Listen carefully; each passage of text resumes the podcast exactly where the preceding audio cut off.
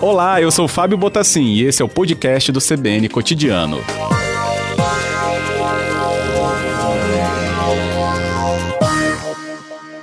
Doutora Luciana, boa tarde, obrigado por nos atender. Boa tarde, é muito bom falar com vocês. Eu agradeço, em nome inclusive dos nossos ouvintes aqui da Rádio CBN. Bem, diretora, é, qual o panorama que nós temos hoje, então, em relação à pesquisa dentro do Instituto Butantan e do seu corpo, né, em torno aí da Covid-19? Então, o, o Butantan está existindo em várias frentes, é, desde estabelecer o diagnóstico, uh, investigar soro de paciente infectado, desenvolvimento de monoclonais e tem uma iniciativa também na área de vacinas. É, a gente sabe, está vendo as últimas notícias agora do, de algumas vacinas que estão bem adiantadas e a gente está torcendo para que elas funcionem e sejam efetivas. A questão é que a gente não sabe realmente se, vai, se elas vão funcionar ou não. Então, a ideia é a gente ter um desenvolvimento aqui com as técnicas que a gente tem disponível para funcionar como um plano B. Se por acaso essas não funcionarem, é como é um vírus novo, a gente não sabe como vai, ele vai reagir, né? Como essas vacinas vão reagir é, em humanos. Então, é, a gente acha que vale a pena ir adiantando um, uma proposta que pode induzir uma resposta imunológica alternativa ou diferente das propostas que estão aí. Uhum. Então essa é a nossa ideia, né? E como que é esse desenvolvimento, então? É, o que passa, o que, o que acontece para esse desenvolvimento chegar a esse patamar, doutora Luciana? Então, é, essa é uma estratégia nova é, que a gente aproveita umas propriedades de bactérias para tentar induzir uma resposta imunológica maior. A gente, isso já é conhecido que as bactérias têm um, uma, um efeito de soltar pedaços das suas membranas para multiplicar os alvos e confundir o sistema imunológico. Então, essas são chamadas vesículas de membrana externa. Essas vesículas já têm um alto poder imunogênico, então induz, ativa muito a resposta imunológica. Então, essas vesículas já são usadas como adjuvante para tentar melhorar a resposta imunológica de outras vacinas. É, só que é, essas ONVs, que são chamadas, elas são usadas só misturadas. A nossa proposta é fazer uma conjugação ou acoplar a proteína do vírus na superfície dessas vesículas de bactéria. Hum. Então, é, a gente também usa uma técnica muito eficiente de acoplamento, então a gente consegue colocar uma grande quantidade de proteína do vírus na superfície dessas membranas e fica como, como se fosse uma partícula, como se fosse um, um vírus. E apresentando para o sistema imunológico as proteínas do vírus, só que com um poder adjuvante aumentado por contribuição dessas OMVs. Então, nós já fizemos, é, estabelecemos essa plataforma investigando vacina para esquistossomose. O que a gente viu é que a gente consegue aumentar até 100 vezes a quantidade de anticorpo que é produzido contra a mesma proteína, só misturada com o hidróxido de alumínio, que é o adjuvante normal. Uhum. Então, a gente vê um aumento muito grande nessa resposta imune é, de anticorpo e também tem uma contribuição de resposta imune celular, as células, linfócitos, todos ficam ativados. Então, a gente acha que é uma resposta imunológica interessante e que pode dar um resultado diferente é, como vacina. Muito legal, muito bom. Aqui a gente, quanto leigo, né, ouvindo a sua explicação tão clara, né, percebe que justamente é, há caminhos, né, seguindo. O, a questão que me colocam, né, sobre justamente isso aqui, os nossos ouvintes, é o tempo É, o desenvolvimento, tempo. quanto tempo, né, doutora Luciana, é necessário para se chegar a um estágio é, mais avançado, é, que seria, né, no caso, a disponibilização para a população? Então, nós, o, nosso plano é acelerar esses estudos e ter uma resposta já é, no começo do ano que vem, no, no, ano que vem, saber do potencial disso. Porque às vezes a gente tem uma proposta e ela não funciona como a gente espera, né? Uhum. Então, a gente pretende é, fazer né, essa vacina, tem que fazer todo o processo para montar, para produzir, depois tem que testar primeiro em camundongos para a gente ver o tipo de resposta imunológica que consegue. Se parecer interessante, o que a gente espera é que quando tiver saído a resposta dessas vacinas que estão mais adiantadas, lá pelo ano que vem, a gente já saiba se elas funcionarem, ótimo, o problema está resolvido. Agora, se elas não funcionarem, a gente gostaria de já ter a resposta para saber se essa é uma estratégia que vale a pena investir.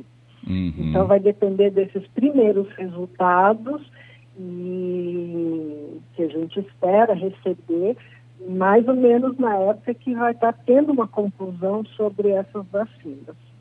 E aí a gente decide se vale a pena continuar. Entendido. São essas diferentes frentes né, que a gente tem que ter em mente agora, que vão surgindo, é, porque a gente tem ouvido falar bastante, né, ao redor do mundo, claro, nessa né, busca pela vacina. Teria um, um, essas mais promissoras em torno de quanto é, na, na, na seu acompanhamento, doutora Luciana?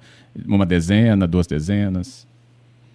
Um, do que? Das vacinas promissoras. Ah, existem de vacinas? Uhum. Ah, as mais avançadas são seis, sete, que já estão em ensaios em humanos ou já fizeram vacinas semelhantes para SARS-1, por exemplo, e, e eles já têm resultados, então eles só estão mudando o, o vírus, né, ou a proteína do vírus.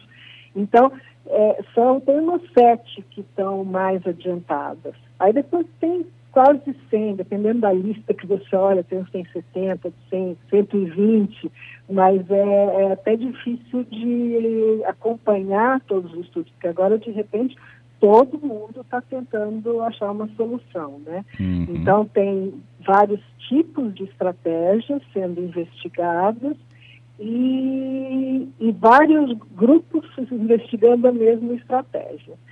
Então, ou, ou muito semelhante, né? Então, tem duas mais avançadas com essa vacina de mRNA, que saíram os resultados ontem, né? É, depois tem em adenovírus, que são vacinas vivas.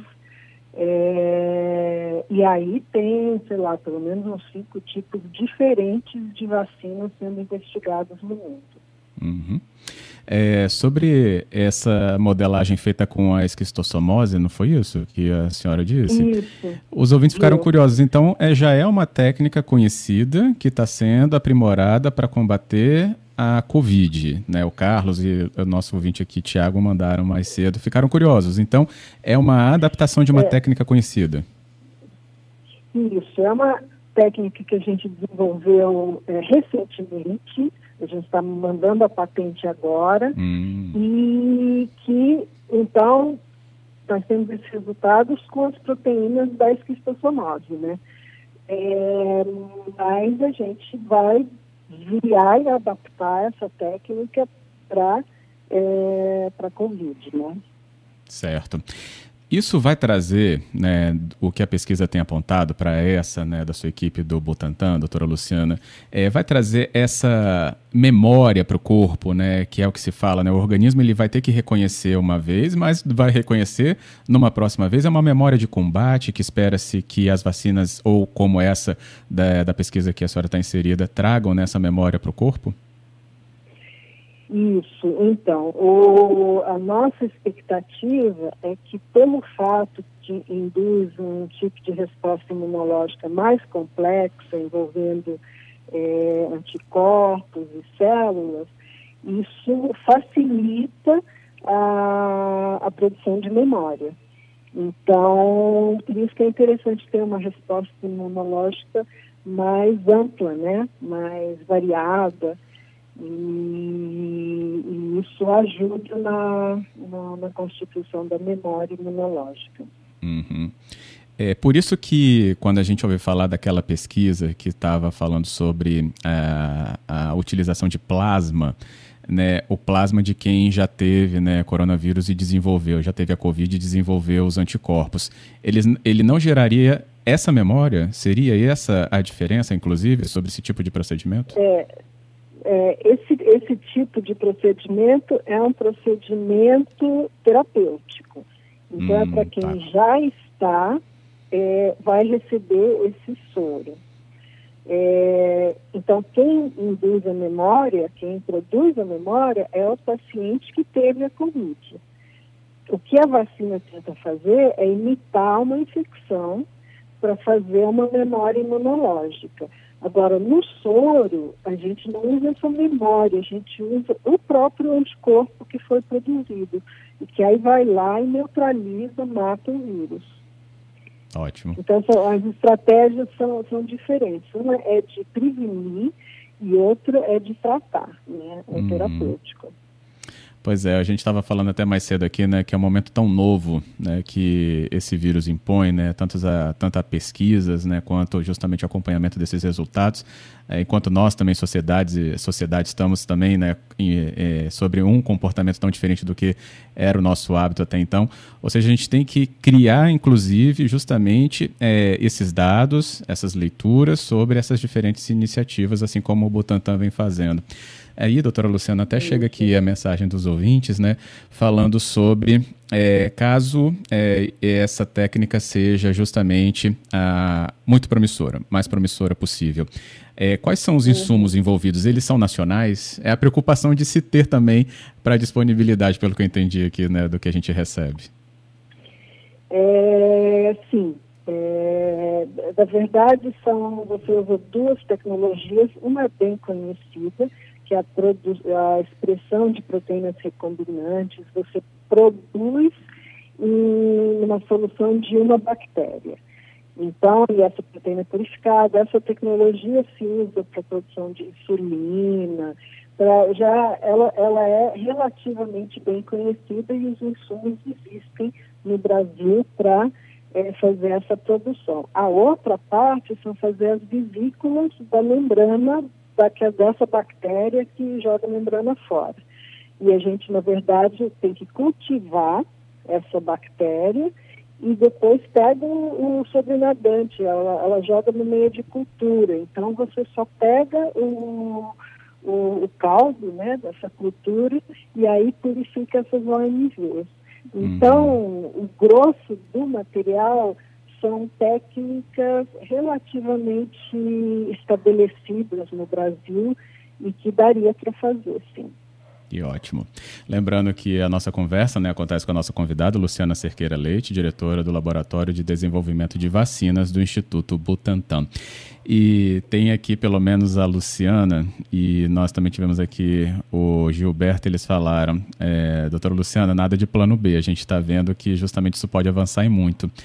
É, só que eles falam dos protocolos também, né? E os protocolos, né? Tem tempo é, para eles serem né, validados?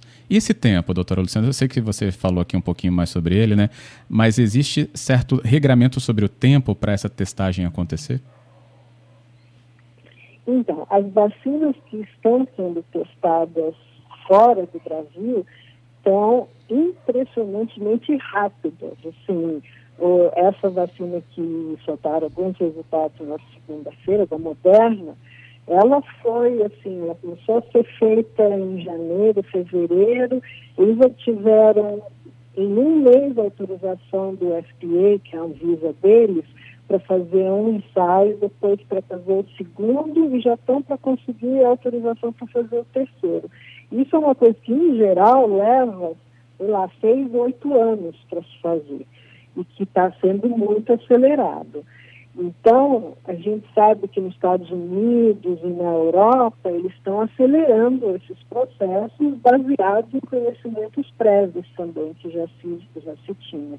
Uhum. Então, é, isso é uma possibilidade que a nossa Anvisa pode, pode pensar. para a gente, eu não sei se a sua pergunta foi também se essas vacinas lá de fora derem certo, se, se a gente tem condições de produzir. É, cada uma tem uma tecnologia diferente e, e muitas delas é, a gente tem tecnologia no Brasil para fazer se, se der certo. Uhum. O Butantan né, é um desses expoentes nacionais, inclusive, na produção, né, doutora? O, o Butantan tem, teria condições, pelo menos a sua vacina que está sendo testada em Oxford, usa uma tecnologia é, parecida com a tecnologia da vacina de dengue. Hum. Então, não seria tão difícil de ser absorvido.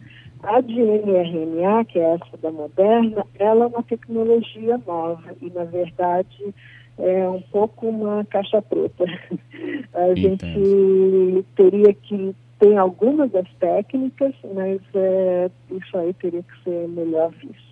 Justamente por isso que os trabalhos publicados, né, os trabalhos científicos em torno de, dessas pesquisas ou dessa produção são tão fundamentais para o entendimento é, da comunidade, né, dos cientistas em relação isso. a isso. É. É isso mesmo.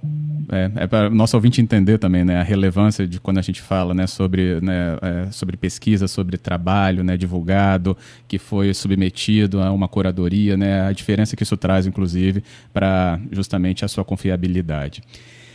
Bem, é, tem aqui, doutora Luciana, então, que pergunta sobre remédio, né? Se o Butantan está também inserido em alguma busca por remédio. Mas eu já chego aqui na hora do Repórter CBN e é o nosso espaço para as notícias do Brasil e do mundo. É só você ficar na linha e a gente pode voltar com essa resposta, tá bom? Tá bom.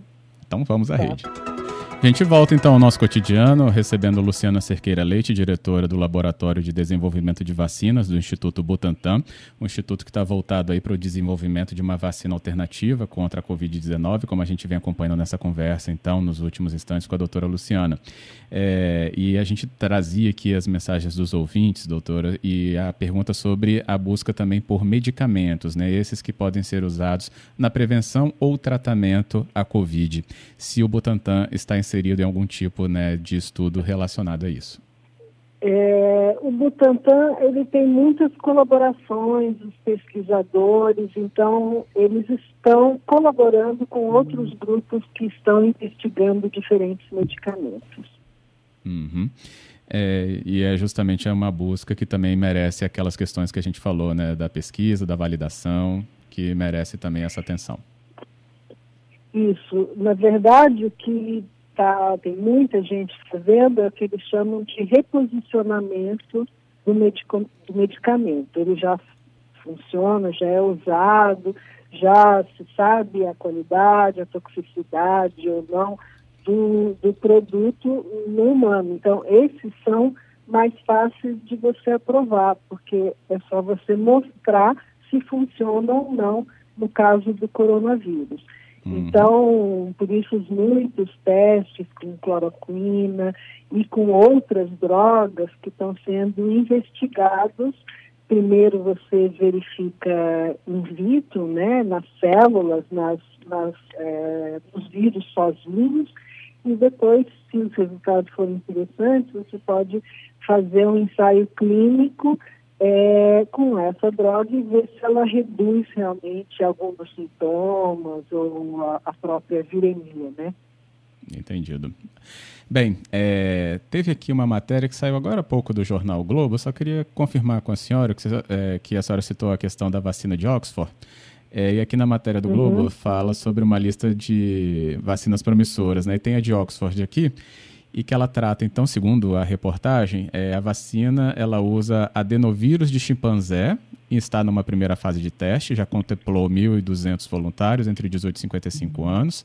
Ela vai partir para uma segunda e terceira fases com e terceira fases com as pessoas de 50 a 70 anos. É, e justamente está tá nesse caminho. Então seria essa, né, que a senhora citou anteriormente. Isso, essa, essa é uma das que está mais adiantada e ela tem muito potencial de dar certo. Se ela funcionar, É bom porque é uma tecnologia já um pouco melhor conhecida. Tem vários lugares do mundo que sabem trabalhar com adenovírus. Então, isso facilita você distribuir a tecnologia para vários produtores. Né? Uhum. Ótimo. Bem, nosso tempo se esgota também. Eu queria agradecer muito a sua presença aqui conosco na CBN, trazendo essa conversa aberta e clara para o nosso ouvinte. Estamos abertos a qualquer outra novidade que a sua equipe e a senhora também é, puderem divulgar. Muito obrigado, viu, doutora Luciana? Muito obrigada a vocês. E boa Uma... sorte para todos nós. Com certeza. Uma boa tarde também. Boa tarde.